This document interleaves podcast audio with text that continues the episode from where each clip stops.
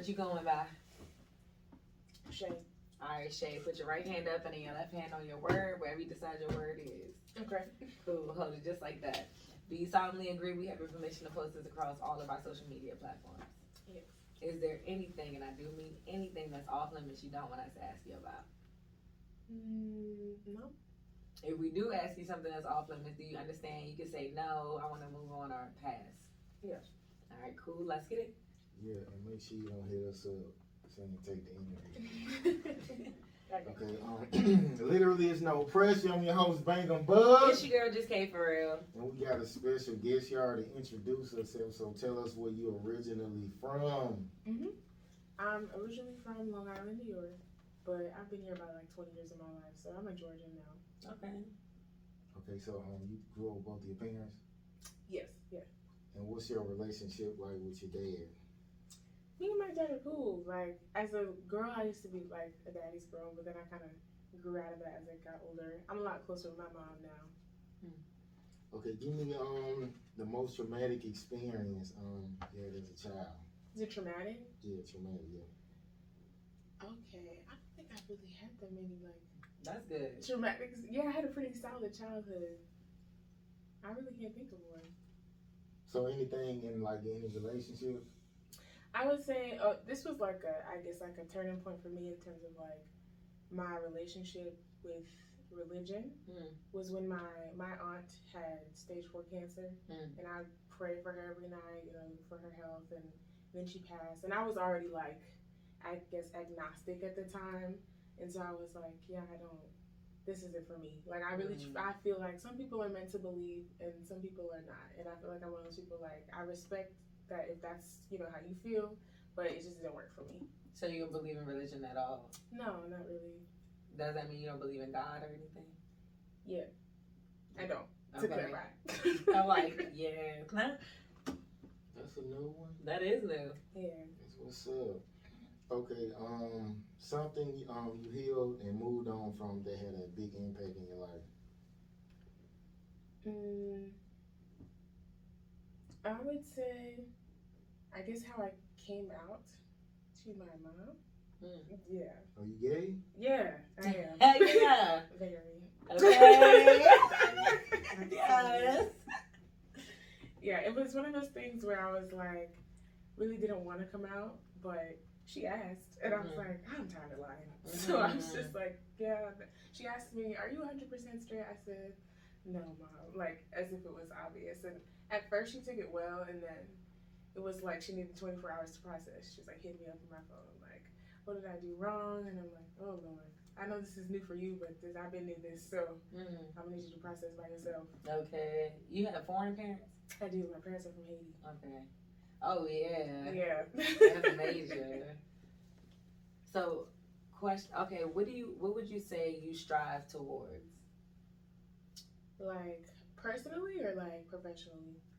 Let's say both, because my follow up is going to be what motivates you, and I'm thinking as far as for you to not believe in God, that's normally one of the things that motivates people when they when they hit their bottom. Mm-hmm. So when you're going through things and you're striving towards something, what are those things, and what motivates you if you're not believing in that high power? hmm I would say like just having community and like the relationships that I have built around me, my chosen family, if you will. Like I, I really put a lot of stake into the relationships that I have in my life, and so making sure that those are good and that I have my support system.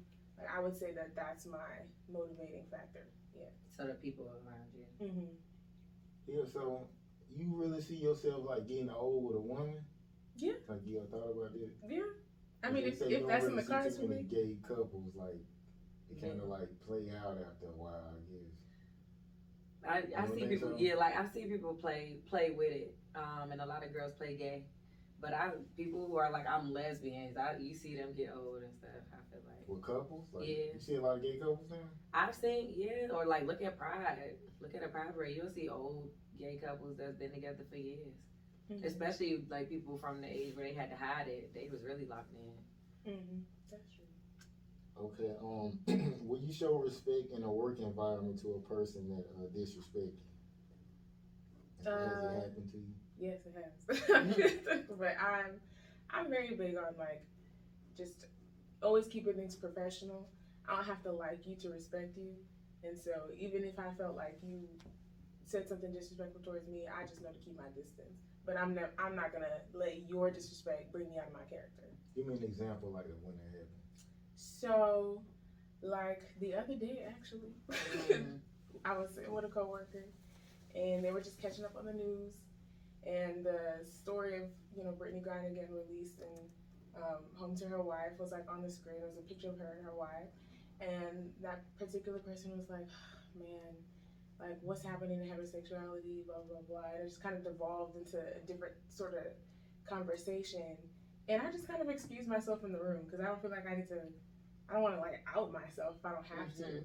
But I was just like, if the roles were reversed and it was a white person in the room saying that about black people, like in a general way, you would feel personal, even if you weren't, spec- I wasn't specifically talking about you. So, like, for me, I took it the same way. It's like, just because you're not talking about me specifically, like, when you talk about the LGBTQ community, that includes myself. I'm saying that was negative though. You thought it was negative? Absolutely, that's hundred percent negative. Because that's like, I give you an anecdote, right? Let's say, you know, we take it back in time. Black and white people are not allowed to have interracial relationships. So you start seeing that. You see a picture in a news clipping or whatever. Like, man, what's happened to the the white family? Like, you don't see Mhm. white families anymore. That's like. That's negative. It's like, what? What do you mean? Like, a family is a family. A relationship is a relationship, regardless of if, if you like it or not. I don't see, I don't see that as negative though. I'd be like, white girl, white girls just want black dick type shit. Like I wouldn't be like, uh, that's negative. Like The negative is them basically frowning upon the change that they going from being segregated to integrated relationship. So for them saying, well, what's going on with the white family? Because now these people want people are starting to intermingle. So the negative is them looking down on the people who want I to mean, how you intermingle fe- feel they looking down? Like what make you saying they looking down? by questioning by questioning the practices that's now happening, basically. Uh, it's kind of like you it- assuming. It's Mm, not. yeah, it's I- I not can really an too. assumption though, because like just by just by tone and like word choice, you can tell like somebody is basically saying. You saying, can infer from. Yeah, like this is. I consider this to be normal. I consider this to be right. And so by making that statement is like this is wrong. Like that's what you can infer from that conversation. So are people wrong to feel that other things are wrong? You're not wrong to feel that other things are wrong, but we in a work setting. So there's right and wrong in terms of professionalism. I'm not in the business of changing opinions, but I'm also not going to argue with you about the existence of people that they're not going anywhere. Like, Mhm. That's what's up. Okay. Um, a time um you went against your good feeling and you paid for it. hmm. I usually listen to my gut. I'm pretty good about listening to my intuition. If I feel like I need to leave a situation, So Then I'll you feel like you've always been that way? mm-hmm. So um yeah. So do you feel like so have you ever had like any real serious like girlfriends yet? Mhm. And like, do you feel like they more abusive or too emotional? Because usually girls say that. No, and I think that's a that's very like individual. Like if I think people have certain characteristics and you have like you have boundaries and expectations of what you want in a relationship, regardless if it's a male or female. And so if you put up with toxic, you're gonna get toxic. If you don't put up with toxic, you're not gonna get toxic. Okay, So like in a relationship, I'm staying with this gay shit. Okay, so in a relationship, like you like the femme or you like the stud or like what's I don't really have like a type per se. Just as long as, you know, I think you're cute. Okay. I don't got no type. yeah. Bye. okay? So um, are passwords like mandatory in a relationship, like phone password? No, not at all. Like I feel like trust is mandatory, and you as an individual have right to privacy. So I don't need your passwords, but Mhm. if there's information that I think I want you to share with me, I would hope that you would share it with me. Mhm. And I, if I feel like I have to ask for your password, the relationship is already over. Like, Mhm. Yeah. But if you get the password and then there's nothing there, is there a chance of it not being open? Um, I guess it just me personally, I'm not gonna ask for your password. Like that just feels wrong to me. Yeah. She's like, nah. So you, do you feel like if you feel like if something's being done, it's gonna come out? Yeah, or I just I'm very di- a very direct person. I don't know if it's like this, the the Scorpio in me, Mm. or if it's because my parents are very passive, and I was like I don't like that, so I'm just gonna be upfront with whoever. So if I feel something, I'm just gonna ask. I'm hearing shit somebody wanna do. Okay, um, when the last time you cried, and the last time you made somebody cry? I don't know if I made somebody cry, but I don't know. Maybe my actions may have resulted in tears. I don't know about that, but I cried today. That was the last time I cried. About what? I'm just stressed. I'm out here, I guess, living a double life. I'm a teacher by day, Mm. singer by night. And I'm Mm. ready for a break. From teaching, Yeah, what do you teach? ninth grade biology. Oh, Mm-mm. no, I mean more power to you for real. thank you, thank It takes strength, especially these kids. Yeah, yeah. we were in the school today and I was like, okay, I get it. You Mhm. know, it's a lot going on all the time. Yeah, it is. And these kids big. Like I really sat there and had to put myself I'm like, when I was younger, I would never do this stuff in front of my my teachers. Mhm. Because and I, I walked through it all. I'm like, okay, where's the problem? And I got back to parents. I'm like, I fear my parent. I don't want anybody to call my parent and say, This is what I did at school. Mhm. And so I felt a lack of fear while I was in school. I'm like, y'all tripping. I would never be like this around adults. Mhm. Okay, um, a time when a person's absence uh, brought you peace, and what did they do to uh, disturb the peace?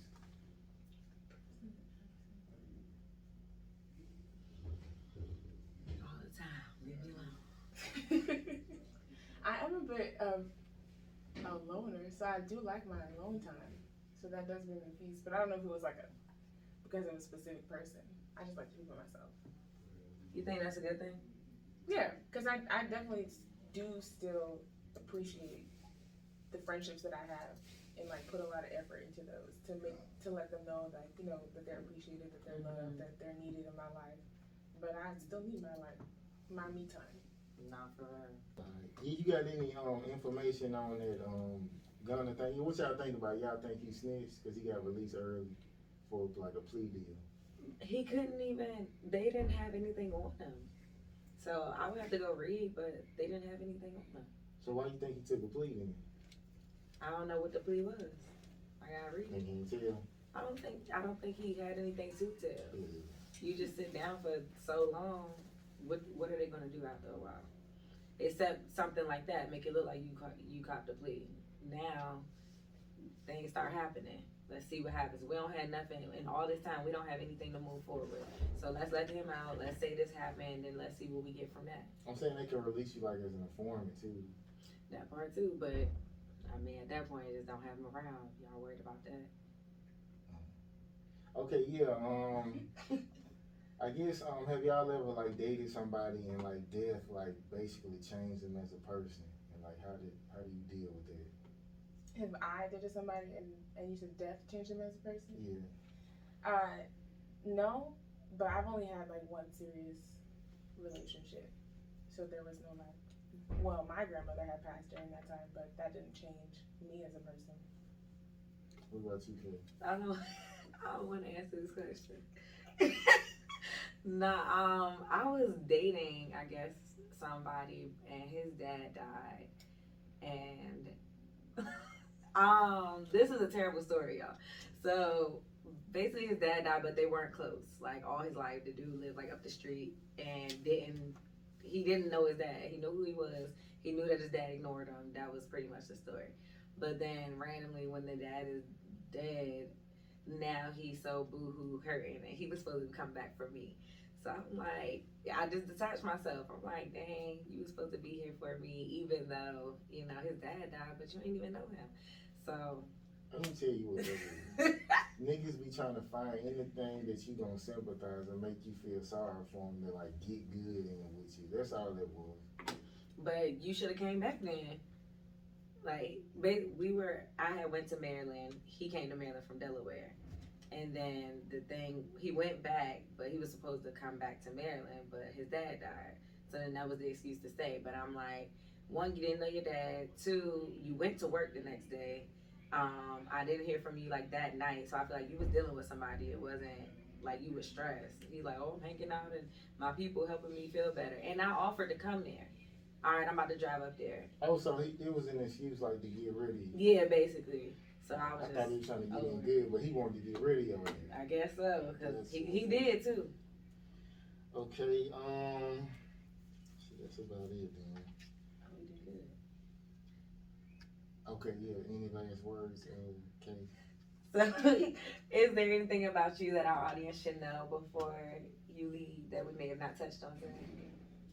Um, yeah, I am very, I guess, passionate and driven about my music career and like I'm not trying to be a struggling artist, so I am doing the whole, you know, having a full time job and doing music at the same time. Mhm. But um, I'm always out performing in Atlanta if they want to catch me on a show or something like that. And I do have a new song coming out. Um, it's gonna be called In Bloom, and it's gonna be on all streaming platforms. And it's basically just about the my mental health journey thus far the past couple of years because it's been a little rough. But I do feel like I'm I'm in that season for myself. Do you feel like your friends were the same way that you were able to get through um, your journey, your mental health journey? Yeah, my friends were definitely like super important in that, but therapy was also like the main thing that helped me like find things to help me like de-stress. Mm. Okay. I was about to say something. I totally forgot this shit. it slipped my mind. Okay, uh, Um, I'll sing a little snippet of my new song. I didn't warm up. la la la la la la. Staying still is just a different way to run away. Can't forget where I'm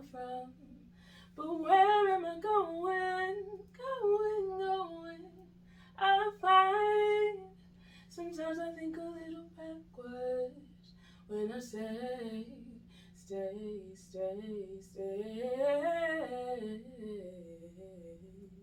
Yes. Okay.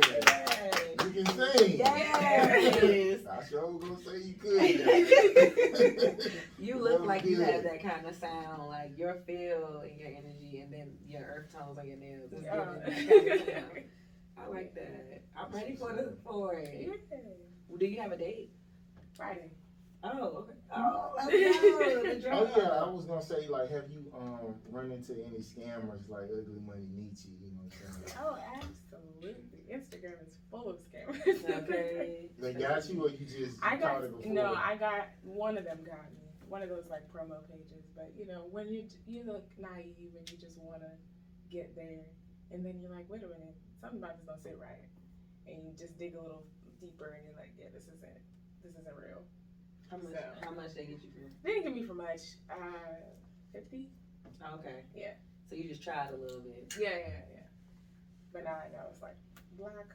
I want people to get caught for like 1500 500 so Oh no. they be getting. Want some real promotion? You know, come come play with me. This ain't Death Row. Yeah, tell about the um the The StoopUp. Oh, oh yeah, super. Oh, that's a positive platform, which seems like you got that kind of vibe too. Um, it's a black-owned, newer platform, but you can put all of your things that you already have. So, say for instance, you have videos on YouTube. You take the link, put it on there, it's streamed through. You have music, you audio that you want to post, you can put it all in one place. But they're specializing in helping us to monetize. So immediately when you go on there, every 1,000 clicks, you get a dollar. It makes sense. Mhm. Um, you got subscriptions, you're able to do that similar to Twitch and they do an 80-20 split but it's the one platform where they're um, promoting loyalty. They're rewarding you for loyalty. So if they're like oh shade posts all the time. Look at her music. We love this. Um, they'll give you 100% of your subscriptions and they're changing the lingo. So it's imagine a stoop like you chilling on the chilling on the stoop getting your hair done kids outside playing th- Mhm. that type of vibe You have neighbors. We're not commenting. We're chiming in. We're not following. We're supporters. So Mm. just changing the narrative and giving us a positive platform. So it's women, men, children, cats, dogs, everybody welcome. Like go on stoopup.com and instantly. I'll check it out. Thank Definitely. Okay, I guess that's it, man. We out. For real this time. you. Alright.